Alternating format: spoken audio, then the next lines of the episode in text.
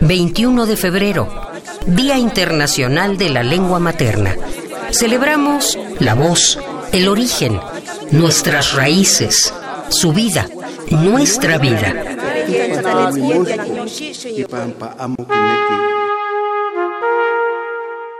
Ayotzinapa. Mordemos la sombra y en la sombra aparecen los muertos como luces y frutos, como vasos de sangre, como piedras de abismo, como ramas y frondas de dulces vísceras. Los muertos tienen manos empapadas de angustia y gestos inclinados en el sudario del viento. Los muertos llevan consigo un dolor insaciable.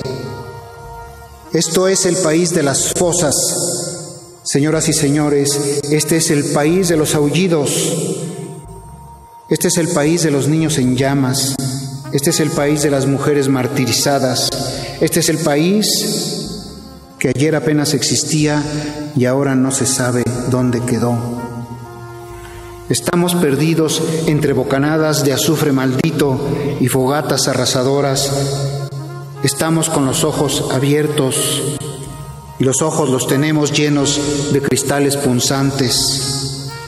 Estamos tratando de dar nuestras manos de vivos a los muertos y a los desaparecidos, pero se alejan y nos abandonan con un gesto de infinita lejanía. El pan se quema, los rostros se queman arrancados de la vida y no hay mano, no hay manos, ni hay rostros, ni hay país. Solamente hay una vibración tupida de lágrimas, un largo grito donde nos hemos confundido los vivos y los muertos. Quien esto lea debe saber que fue lanzado al mar de humo de las ciudades como una señal del espíritu roto.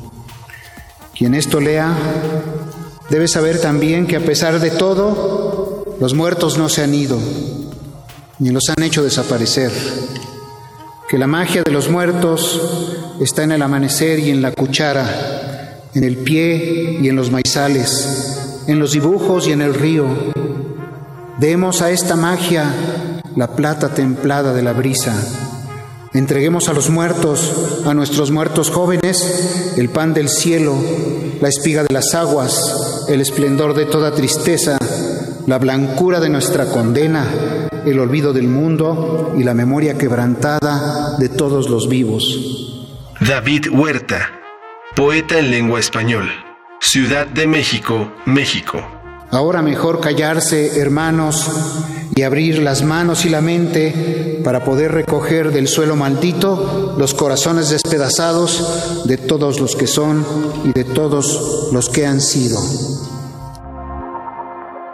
Radio UNAM, Experiencia Sonora.